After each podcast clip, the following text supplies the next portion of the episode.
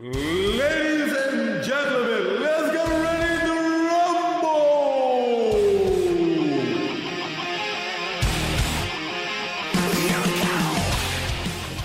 Mortal Debate, onde a porrada é levada a sério. Ou não.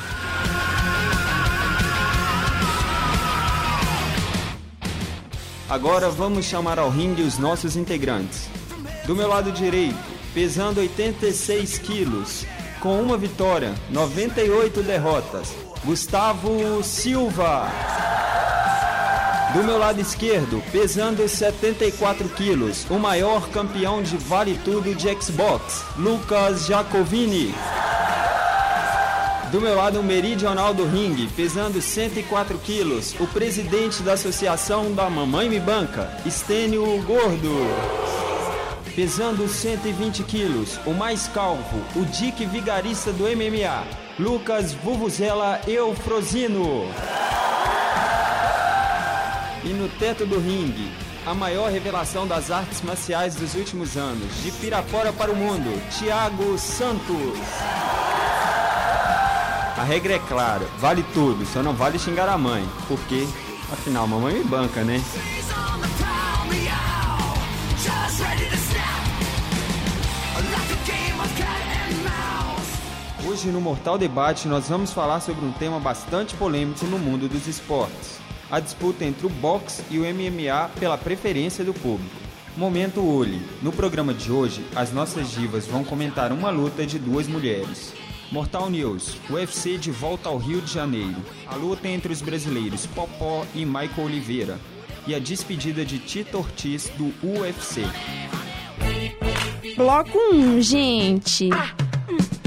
O boxe, que já foi considerado como o maior evento de esporte individual, encontra-se hoje em declínio de fãs e em crise de identidade. Enquanto isso, o MMA, os esportes e artes marciais mistas, ganham cada vez mais a preferência dos fãs, com lutas dinâmicas e marketing poderoso. Estaria o MMA prestes a finalizar o boxe? Passo a palavra para nossos participantes.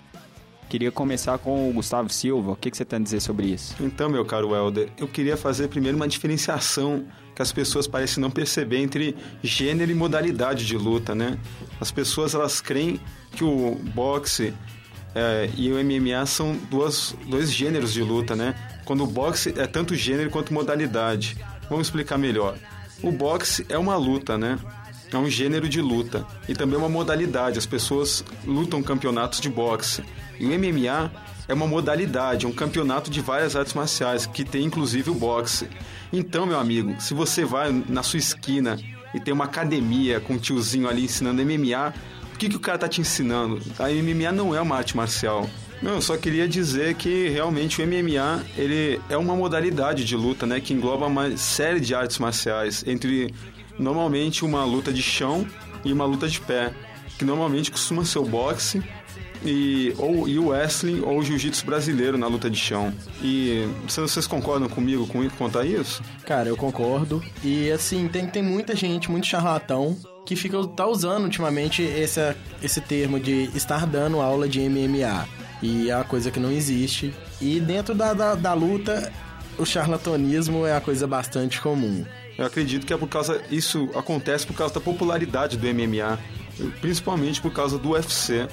E que estão dizendo está suplantando o boxe. Você concorda com isso, Jacó? Você que é um fã ardoroso do boxe? Então, eu acho que isso é mais culpa do boxe e do MMA, né? Essa queda do boxe. Porque no boxe rola tanta sujeira, cara, que às vezes fica chato de acompanhar, né? Direto a gente tem vários roubos, assim, coisa, coisa absurda mesmo, né? Que acontece, lutas que vão, por, lutas que vão ser decididas por, pelos pontos, né?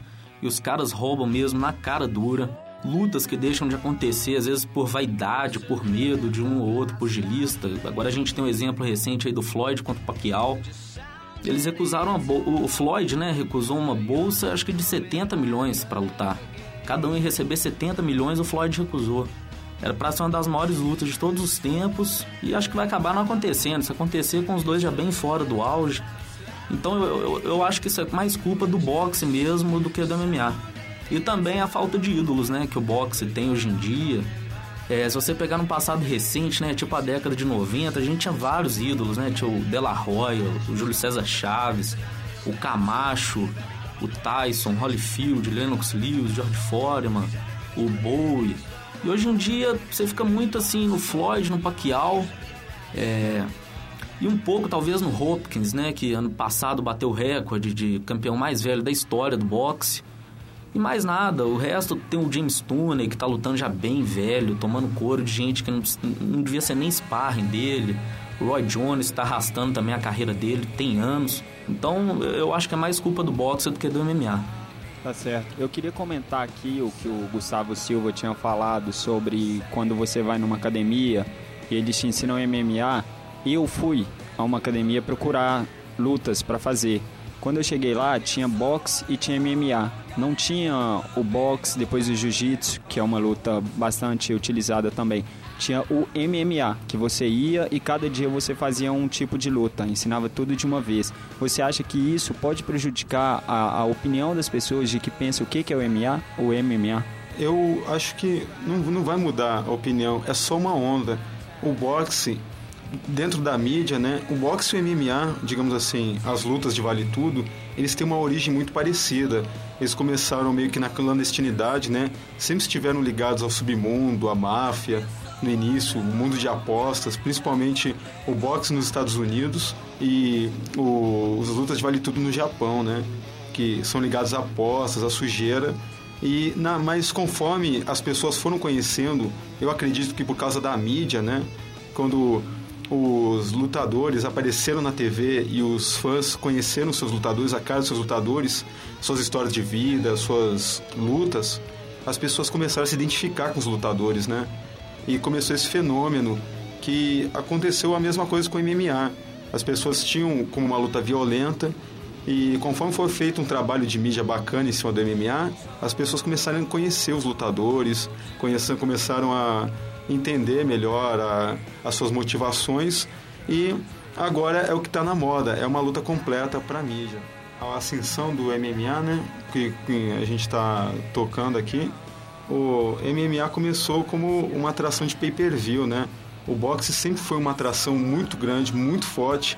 O- Uma luta de peso pesado é o maior evento esportivo individual do, de um país, de um, de um momento. Quase só perdia talvez pro Super Bowl, uma luta de peso pesado nos Estados Unidos. E o MMA, o UFC, quando surgiu, né? Ele começou a competir em pay-per-view, né? Ele foi vendido como uma rinha humana, e era bem uma rinha humana mesmo, os primeiros MMAs. Ele começou a ganhar, conforme foram passando o UFC 2, UFC 3, começaram a ganhar número em- pay-per-view, em, em programação de mídia e tudo.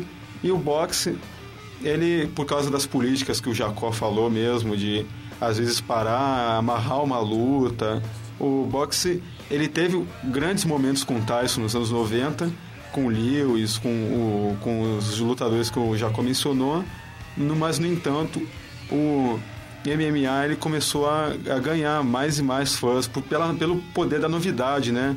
Por colocar pessoas para lutarem, é, novos rostos para lutarem, lutas constantes. É, e, o- e o UFC, né, que é o principal evento do MMA, ele é muito bem gerenciado, né? O Dana White, ele para gerenciar o UFC, ele é genial. Ele, ele não deixa as lutas deixarem de acontecer, né? Todas as grandes lutas possíveis já aconteceram, você não vê isso de um fugindo do outro. E, e ele sabe tratar bem o público também, né? Ele dá tudo que o público quer. Olha, eu discordo nessa questão de um fugir do outro, porque a gente tem o exemplo do Anderson Silva, que, que luta uma categoria abaixo para não pegarem os, os lutadores que dariam conta de derrubar ele. Eu acredito que o, o UFC ele tem uma diferenciação, por exemplo, com o Pride, que é um, foi um grande campeonato que valorizava mais os lutadores, né, do que as lutas. O, o UFC ele valoriza muito as lutas. O Dana White nada mais é que um vendedor de lutas. Ele quer sempre renovar e acho que isso prejudica talvez um pouco o UFC, porque exige uma reciclagem constante dos lutadores. Hoje você vê lutadores que estão primando mais pelo preparo físico do que pela técnica. Você tem os mesmos preparadores físicos, os mesmos treinadores, os caras treinam a mesma coisa. Às vezes está deixando, às vezes as lutas um pouquinho iguais, assim. Falta um pouco a diferenciação que tinha lá pelo UFC 50, 60, que tinham lutadores com mais variação de estilos. Uma, a maior novidade que eu vi foi o Lyoto Machida com karatê, assim, que foi uma coisa, a única coisa, a última coisa diferente que eu vi dentro do UFC. De resto, os mesmos lutadores fazendo os mesmos tipos de luta. A gente pode lembrar também que o início da- das artes marciais mistas no Brasil, que a gente conhecia aqui como Vale Tudo. Em Belo Horizonte mesmo, da década de 80, onde é a rodoviária hoje, era um ginásio que aconteciam várias lutas e muitas delas eram do chamado Vale Tudo. O ginásio Paysandu, né? Ginásio Paysandu, grande ginásio Paysandu. Meu vô lutou lá. Apanhou muito. Não, dizem que ele batia, o apelido dele era Diabo Louro, cara. Quem apanha é só o neto, o vô batia muito. tipo isso, né? E também a gente pode lembrar também da grande rixa que tinha entre os lutadores de jiu-jitsu e os lutadores de telecat ali na década de 90 com com o Vale Tudo, que foi aonde surgiu essa fama de que lutador de, de jiu-jitsu é muito violento Vamos aqui no Brasil. Vamos lembrar da luta, por exemplo, do Rickson Grace com o Rei Zulu, é, que foi a, talvez uma das grandes consagrações do jiu-jitsu em cima desse telecat, que você falou que realmente fazia muito sucesso. Foi a época que o telecat deixou, perdeu a inocência, né, a luta. Isso. E eu queria emendar, né? Tô lembrando dessa luta do Rei Zulu e tudo. Uma, uma conversa que a gente teve uma vez em off, né? Sobre a diferença de um lutador de boxe e de um lutador de MMA, né? Lutadores que são muito bons no boxe e que só seriam bons no boxe. Lutadores que são bons porque são bons em várias artes marciais. Você não concorda comigo, Jacó? Então, Gustavo, eu acho que tem uma diferença mesmo. Por exemplo, se você pega o Cigano, que tem um boxe né, considerado muito bom pro MMA, ele não ia fazer nada no boxe. Nada mesmo. Ele ia durar três rounds contra o Vladimir Klitschko, por exemplo. É, o lance do MMA é você conseguir juntar, né? Várias lutas, né? De uma forma que, que elas fiquem boas pro MMA. Já no, nos esportes específicos, eles têm que ser muito, mas muito bons mesmo naquele esporte. A, a grande graça né, do MMA é você ver um lutador que consegue ser versátil. Por exemplo, o BJ Penn. BJ Penn eu acho que é um cara que ele é um dos lutadores mais versáteis, tanto em chão quanto em pé. É. Agora, o BJ Penn no boxe, ele não ia render nada. E se ele fosse só pro jiu-jitsu, também não ia render nada. Agora, da versatilidade dele, ele tira o espetáculo de, de luta dele. A mesma coisa o Anderson Silva. Anderson Silva é um dos melhores lutadores de MMA que existem. Por isso que a gente acha que a gente não pode comparar boxe com MMA. São lutas diferentes e são lutadores que só se dão bem naquela luta específica. É verdade. São detalhes que ali você pode pegar na hora de ver a luta mesmo. Você percebe que, assim, uma pessoa tem um boxe muito bom, mas ele não, não tem ali a, a chave para bater, para lutar só o boxe. Ou só um Muay Thai, ou só um Jiu-Jitsu. Tanto que, assim, mu- muitos lutadores têm ali a sua especificação dentro da, da luta, e mas, assim, o resto, tipo, faz basicamente só. E um- uma observação aqui, uma curiosidade minha.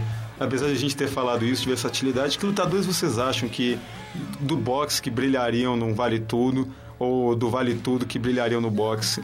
É controverso, mas eu diria, por exemplo, que o Rampage Jackson brilharia um pouco no boxe se ele quisesse treinar boxe. O, o Rashad, eu acho que ele brilharia no boxe também. E o- um, um cara chamado Prince Nassen, que é um cara. Eu acho que ele tem uma, uma- um gingado diferente, que não é um bem um gingado de boxe, uma movimentação de ringue diferente, que parece uma movimentação de octógono. Se você reparar as lutas do Prince Nassen, eu acho que ele brilharia muito no UFC, se ele quisesse ir pra lá. Vocês concordam comigo? Concordo. E assim, a gente tem um grande exemplo no Brasil, que é o Minotouro, que disputou o Pan-Americano do Rio e foi medalha de bronze lutando boxe pelo Brasil. Mas que por questões financeiras voltou para o, para o UFC. E você, Jacó? Olha, eu acho que boxe, eu não sei de nenhum, assim, não tem nenhum que eu acho, assim, que daria muito certo, não. É, do MMA, né, indo pro boxe, mas eu, eu gostei um pouco do boxe do José Aldo. Nas últimas lutas, assim, movimento de cabeça dele muito bom. Ótimo striker, né? É, e, e, e do, do boxe no MMA, acho que talvez o Vladimir Klitschko. Ele que já fez, acho que Muay Thai. Não tenho certeza, mas acho que foi Muay Thai que ele fez também. O boxe, o estilo de boxe dele é bom pro MMA. Acho que se ele treinasse um pouquinho de chão, ele, ele podia até fazer alguma Cara, coisa. mas Nada imagina- de muito absurdo, não, mas acho que podia dar certo no MMA. Mas imagina a movimentação do crítico no octógono. O cara não consegue mover nem no lugar com quatro paredes, o cara vai mover em oito, cara. É, O, o- o irmão dele, que eu acho que tem uma movimentação mais estranha, né? Os dois Mas têm. o- Parece dois bonecos de Olinda movendo no Não, é, no eles têm um, um jeito que não, não empolga tanto, né? Mas, mas eu acho que o Vladimir podia fazer alguma coisa no MMA. Era só treinar um pouco de chão. Apanhar. Não, não. Assim, nós podemos chegar numa conclusão que o MMA, na minha opinião, nunca irá conseguir acabar com o boxe, porque o MMA depende do boxe para sobreviver. Então, eu queria para encerrar, eu queria colocar duas falas, né, que eu acho que caracterizam bem isso. Que o, o Rampage Jackson diz que boxe é esporte para velho, né? Os filhos desses caras que, que curtem boxe hoje curtem MMA. E o filho do Popó diz que quer ser um lutador de MMA quando crescer. E uma fala do Sugar Ray Leonard, né? Ele diz que falta personalidade no boxe. O boxe perdeu sua identidade, aquela identidade do cara, do guerreiro, do cara. E ele tá numa crise de identidade, né? Tá com essa politicagem toda. Talvez faltem realmente astros, né? Falta uma ah, jogar um óleo, né, naquela nas juntas do boxe ali, colocar gente nova, gente bacana para dar aquela identidade do boxe, criar uma identidade que seja diferente do MMA, mas ao mesmo tempo tão interessante quanto. Por exemplo, quem não gosta tanto de MMA, gosta do boxe ou gosta dos dois, como quem gosta de uma Fórmula 1 gosta de uma Fórmula Indy, por exemplo. É verdade, isso que o Gustavo falou do, do Sugar Ray Leonard, né? De faltar os guerreiros. Hoje em dia no boxe é verdade, ele é um exemplo disso, né? Ele que na década de 80 fez parte do Quarteto Fantástico, né? Que era ele, o Duran, o Ernst e o Hegler. Todos se enfrentaram, né? Eles tiveram auge mais ou menos na mesma época. E todos se enfrentaram, né? Sem frescura de... Ah, não vou pegar aquele porque ele é muito bom. É, eu acho que falta isso um pouco hoje no boxe, né? Tem muita política hoje no boxe, isso está atrapalhando demais o esporte. Tá certo, queria agradecer aos três que estiveram aqui comigo no debate. Obrigado, Gustavo. De nada, eu quero deixar um abraço para você, para a galera que ouviu, que curtiu e compartilhou o programa, escutou na rádio online. Quero agradecer, um agradecimento especial para a irmã da minha namorada, a Joyce, que inspirou o momento Uli. Que a, a, a ela não saber como, como explicar uma luta para o namorado me inspirou a gente a criar o momento Uli e tudo. Um obrigado especial para todos vocês aí que estão continuem curtindo, fiquem ligados que vai semana que vem tem mais. Tá certo. Obrigado, Lucas Jacovini. Ah, Obrigado você e agradecer os e-mails aí, né, do Rodrigo e do Victor e pedir a galera para mandar mais aí, pedindo lutas, é, dando sugestões do programa, falando o que gostou, o que não gostou também. É isso, um abraço para todo mundo. Se o programa for ruim, pode falar também, viu, gente? Fala não, se falar vai apanhar. Obrigado, Eufrosino. Obrigado, eu que agradeço. E gostaria de pedir a todos que estiverem ouvindo para nos ajudar na divulgação do programa, compartilhando em redes sociais, mandando o link para amigos.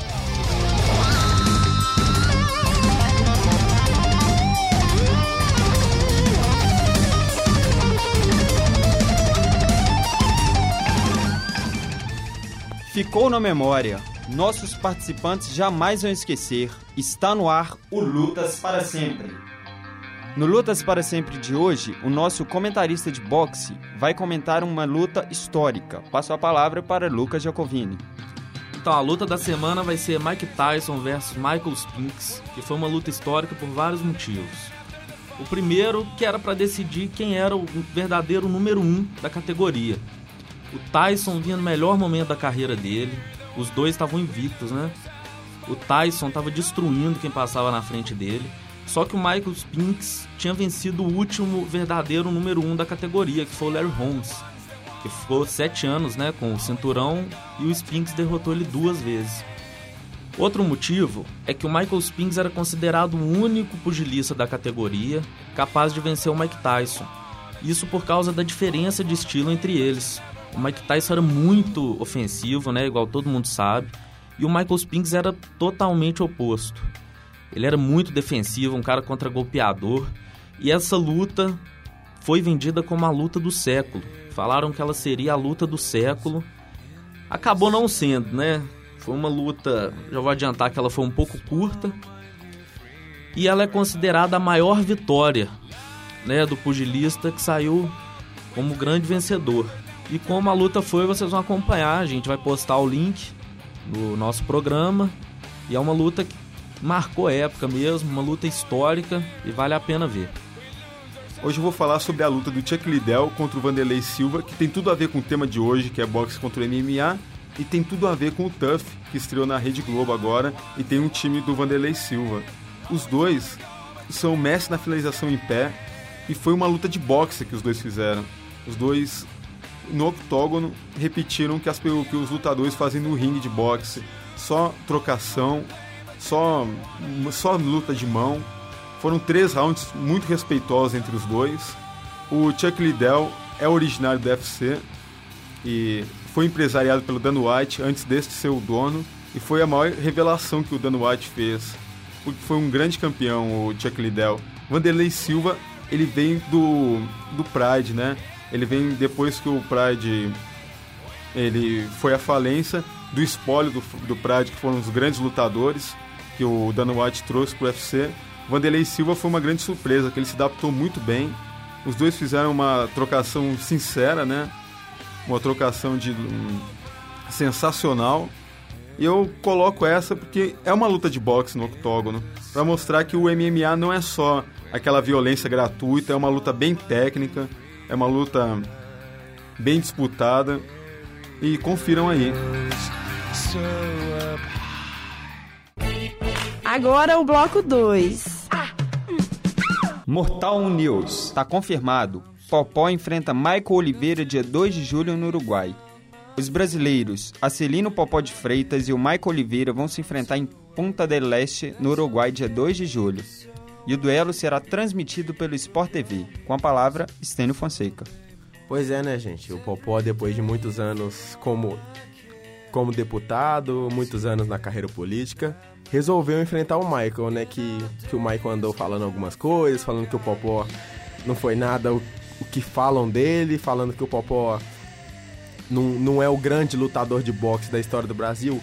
O que é verdade que o Eder Joffre é infinitamente melhor que ele, então tomou aquilo como ofensa e resolveu cobrar do Michael uma satisfação. Então ele voltou a treinar para poder enfrentar o Michael, né? Então é curioso ver que o duelo vai ser em Ponta del Leste. Acredito eu que vai ser num cassino, um cenário meio Las Vegas, assim, que dá todo aquele climão do boxe. Então é só esperar o que, que vai acontecer, porque Popó tá treinando há três meses já. O Michael se considera o melhor brasileiro, o melhor pugilista brasileiro da atualidade. Então a gente vai ver se o Popó vai aguentar voltar no mesmo ritmo. No mesmo ritmo, acredito eu que não, entendeu? Mas vamos ver se o Popó ainda está apto a praticar o boxe. Certamente, né, Senna? Ele, pode, ele vem pra essa luta com sangue nos olhos, né? Exatamente. Vai O pra- Michael falou muita merda do Popó, então tá na hora do, do Popó cobrar o Michael. E então, rapidamente, só saber de vocês dois. Popó ou Michael, Stênio? Michael. Thiago, Popó ou Michael?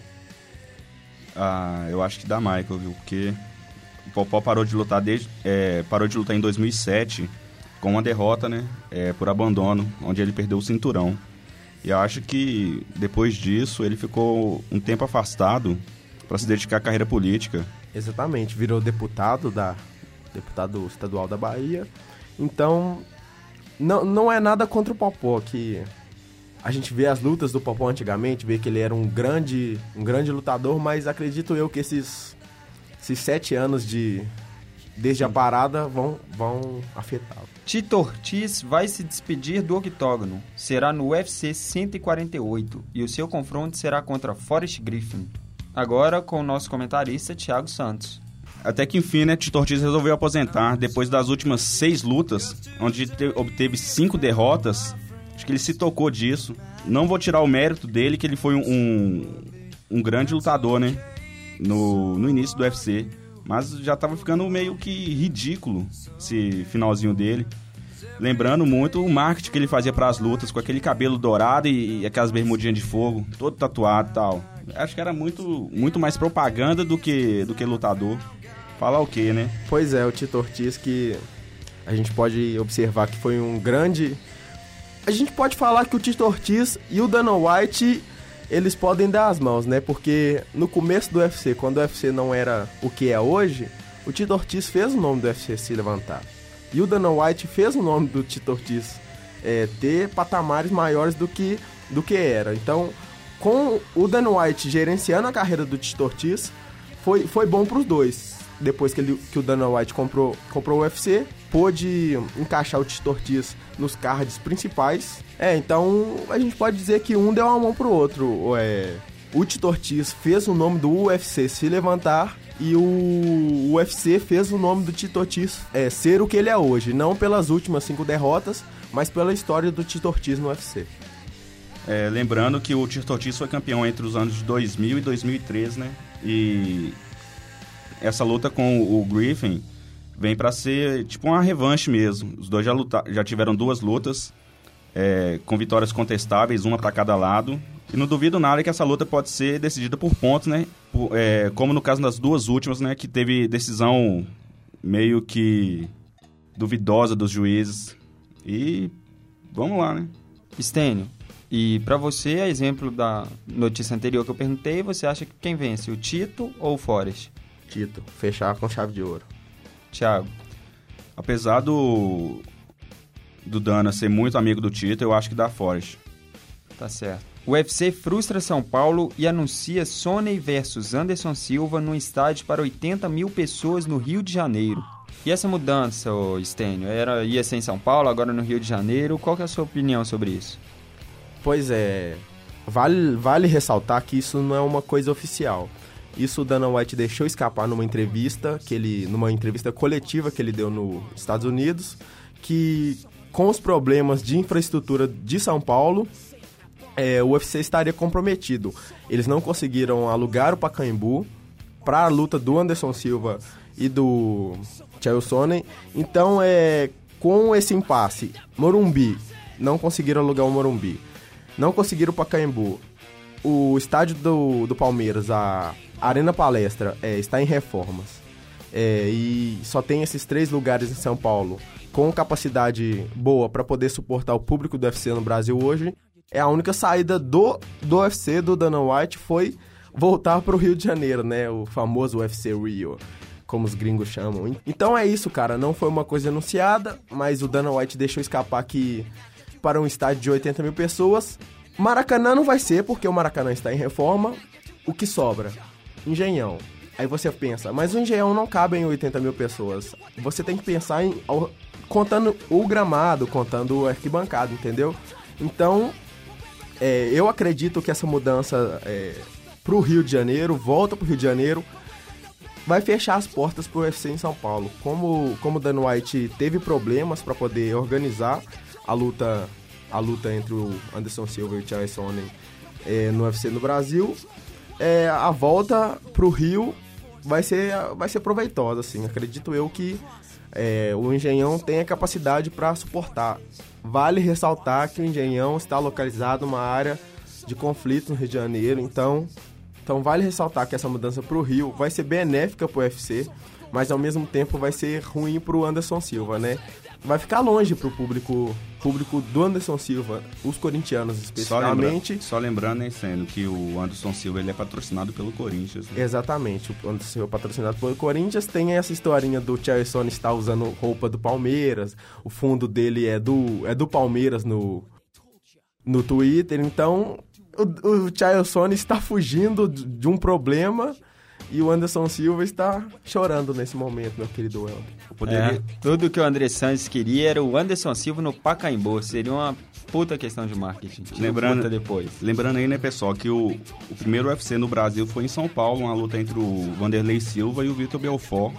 É, essa possibilidade da, do UFC voltar para, entre aspas, sua casa, está, Sua primeira casa. sua primeira casa, está praticamente Descartado. descartado. É isso, meus amigos. Até a próxima. O Mortal News fica por aqui e volta semana que vem.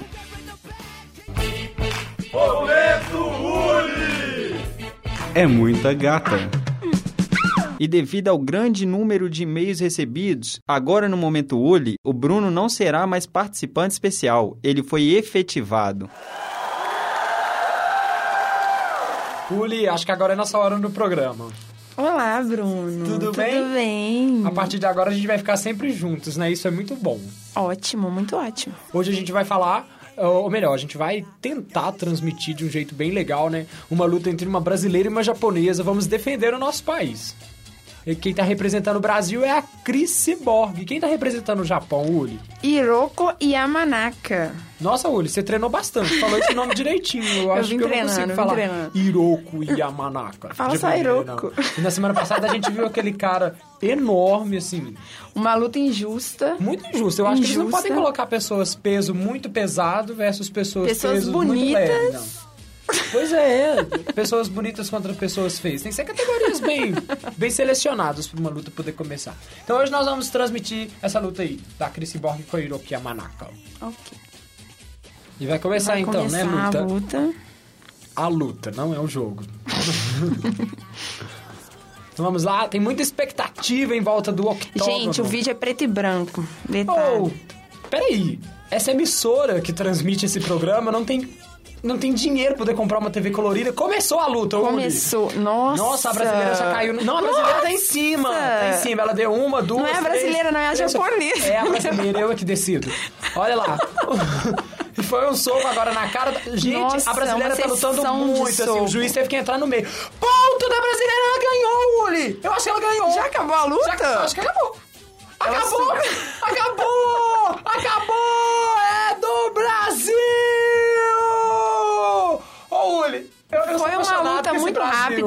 Deu pra perceber, Mas não vi lógico, os detalhes. a mulher luta demais, velho. Você viu? Foi Eu só assim, vi ela dando uma sessão de soco. Deve ter dado uns 15. Coitada da E a japonesa. japonesa não deu tempo dela fazer nada. Gente, Foi melhor que a luta de semana passada, né? É, Que eu não teve nada.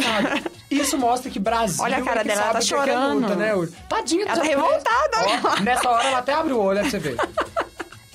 A japonesa não gostou disso, não. Ela acho tá que ela revoltada. tá, tá falando com o técnico dela. Eu acho que vai ter mais um Acho que ela não entendeu a luta, não. Será que, acho que ela perdeu?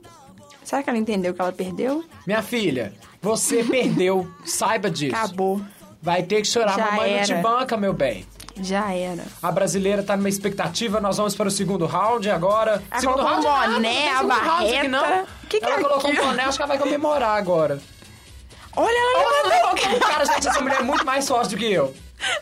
Ela levantou um cara, é medo. muita felicidade no octógono. O Brasil inteiro vibra com esta vitória no octógono. Nossa, olha como A é brasileira forte. Chris Borg derrota Hiroko Yamanaka numa luta de poucos minutos, tamanha a qualidade da brasileira. Sensacional, amigos do Brasil ligados em nossa transmissão. Você percebeu Isso como foi ela é bom. forte? Peraí, isso é ela? Quem é essa? Gente, eu acho que agora ela tá travestida de mulher. Não! Aquela ali era outra pessoa, Uli. Acabou, estragou isso que a gente falou agora. Bom, Uli. É o seguinte, a luta de hoje eu achei muito mais rápida do que a da semana passada, também porque eu acho que a Chris Borg luta muito. Eu gostei demais da apresentação dela. Foi muito rápido, foi muito rápido. Eu não percebi nada, eu só vi aquela japonesa tomando soco. Quando eu olhei, a luta já tinha acabado. Não, Tipo assim, foi, foi uma rapidinha mesmo. Foi bem... Quando assustou, ela já tinha dado muitos socos na outra. É. E a, a outra não fez nada. Primeiro, a, a Chris Borg derrubou a Hiroko Yamanaka.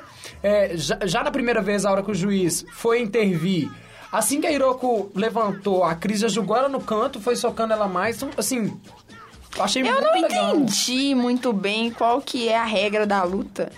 É só dar soco e acabou? Não, eu acho que quando ele vê que a outra já Ou não aguenta mais tempo? nada, o juiz lá, entra no meio e fala, ela não aguenta mais nada, a luta acaba aqui. Hum. Deve ser assim, né? Mas assim, eu amei o Brasil. O Brasil é tudo. É, é o Brasil, né, Bruno? Oh, oh, e agora eu fico pensando, eu gostei mais da luta das mulheres. Eu, eu prefiro as mulheres Lutaram que mais que os homens, porque de semana passada a luta foi um saco. Foi uns dois minutos, um arranhando o outro. Pois é, não tem nem comparação. Duas mulheres magrinhas, lindas. Magrinhas não, lutando, porque a entendeu? brasileira é bem fortinha, tá? Não. Ô, Uli, você tava olhando a- o corpo da mulher? O que é isso? Não, eu tava olhando o braço. Uhum, então tá. É, agora você imagina Chris Borg e seu marido em casa. Nossa, Nossa você não sabe quem é o marido, não? Pois é. Na, na cama não vou nem comentar, que é um pouco obsceno pra esse horário. Deve dar muito nocaute. Imagina o filho dos dois, o que, que não vai ser. Gente, deve ser muito legal. Mas eu gostei das mulheres lutando. Acho que as Foi mulheres lutam interessante, bem. foi interessante. Acho bem legal. Eu quero ver os homossexuais na próxima semana. Vamos ficando por aqui, né? Mas Tá bom de luta por hoje, né? Uma Chega. luta enorme É muita essa. violência. Ai, demais, Não não, aguento. Agora eu tenho que fazer uma sessão de descarrego, tirar um pouquinho de todo esse espírito negativo que tava em mim. Vou com você, eu vou com você. Ô, a gente Então se vê na vamos? semana que vem? Vamos sim. Então tá. Tchau, tchau. Ai,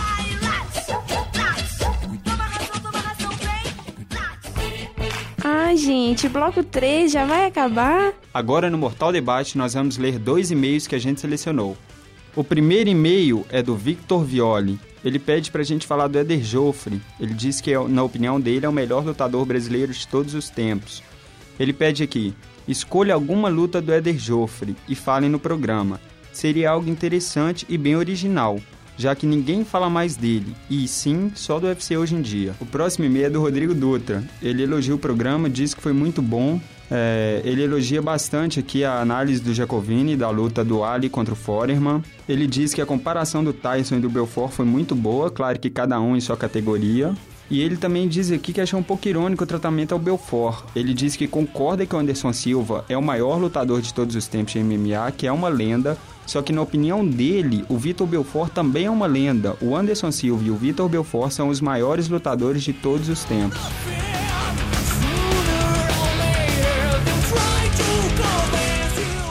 Queria agradecer ao Vitor e ao Rodrigo que enviou os e-mails aqui pra gente.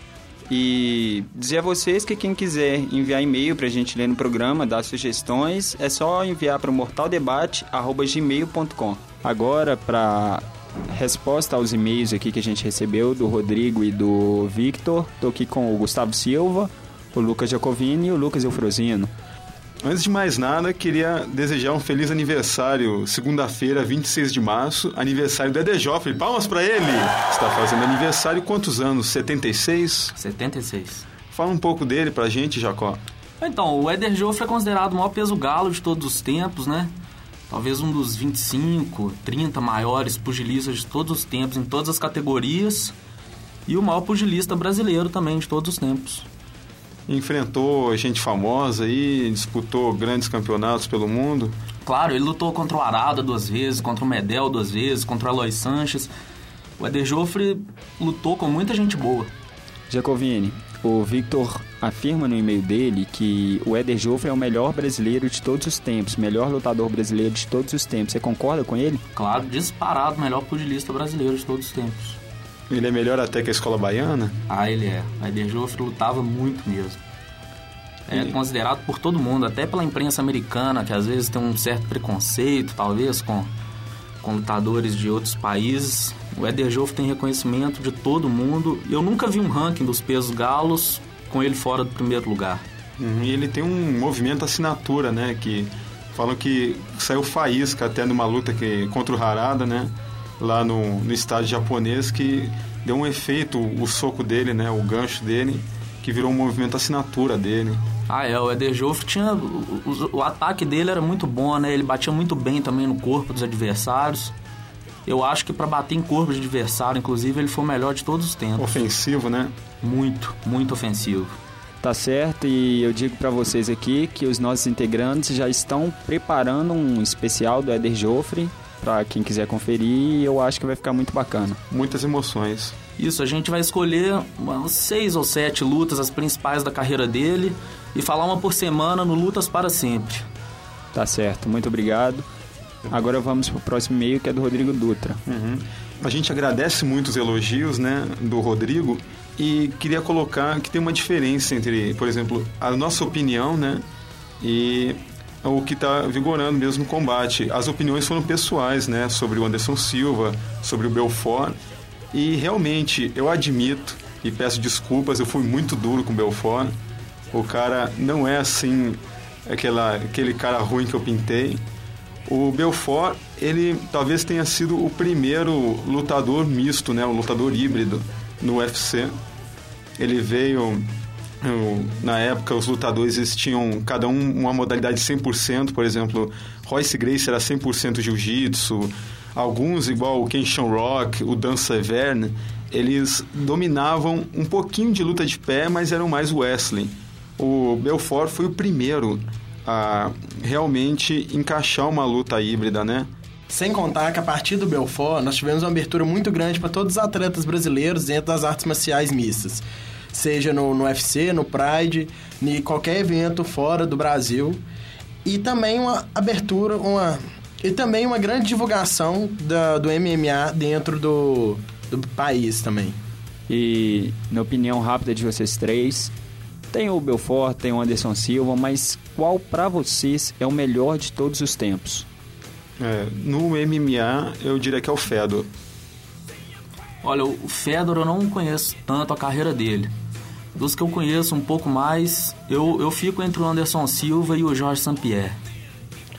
Eu também fico assim, com o Sampierre e o, e o Fedor. E sobre o Vitor Belfort, queria saber de você, Gustavo. Se você acompanhou a estreia do TUF, do Ultimate Fighter Brasil, que será na Globo dia 25 de março. Mas é claro, como não, meu caro Helder. E o que, que você achou do grande Vitor Belfort? Olha, eu acho que ele estava muito à vontade, menos à vontade que o Vanderlei Silva. Vocês escutaram aquela dele de meu, minha coquilha é. minha coquilha é GG? Pois essa, é. essa, essa Mitou, foi- né? Mitou. Essa, essa foi mito. É, O que, que você achou de algumas pérolas de alguns participantes, como um, por exemplo, que eu vi, que foi o, o Sangue no Olho, que ele disse que queria deixar o adversário dele esticado no chão. Ah, cara, os lutadores estão aprendendo a dar show, né? Esse cara, inclusive, ele deu, ele deu um golpe, ele tentou dar uma chave, uma chave voadora, né? Que ele realmente tentou dar show, mas coitado, perdeu, o que esticado foi ele. E o que, que, que, você achou do Massaranduva, que Ah. depois que ganhou disse, ai como eu tô bandida. Ah, cara, ele pode falar o que ele quiser, porque ele foi o cara que mais deu show naquela noite. Daniel White pirou com a luta dele. Cara, eu diria ele, o, o Pepel, é minha aposta pros leves, e o Massaranduba pros médios, né? Galvão Bueno tava muito à vontade, eu acho que ele tá começando a gostar do esporte. Eu não gostava do Galvão, mas comecei a gostar depois do Tuff. O, a última luta, né? É aquela luta, foi uma luta feia, mas ao mesmo tempo foi a mais emocionante, né? Sem dúvida. do macarrão lá. Com o, eu gostei muito. Eu acho que aquele é o espírito do Tuff. E ele não ficou com aquela cara de reality show americano, né? O Tuff. Acho, Bem abrasileirado. ficou né? bem abrasileirado, bem bacana, bons lutadores. Eu tô, vou assistir e vou sempre que puder dar um comentário sobre o episódio da semana. Tá certo. Queria agradecer pelos comentários. Um detalhe também que a gente tem que lembrar é que a Globo copiou a nossa ideia de pôr uma mulher bem delicada pra comentar as lutas. Processo, processo. A, a Rede Globo, explicando para os nossos ouvintes, a gente tem aqui no programa um Momento Uli, em que a nossa querida participante comenta uma luta e a Globo simplesmente pegou e vai colocar a Sandy para comentar a- a- as lutas lá. E a gente quer saber, que a gente vai acionar nossos advogados para saber como é que fica a questão dos direitos autorais, né, ô Jacovini? Exatamente. É, inclu- inclusive, eu entrei em contato, estava conversando com o Frozino. A gente já conversou com. É o mesmo cara que está defendendo o Bruno, né? É um cara, é um cara extremamente respeitoso.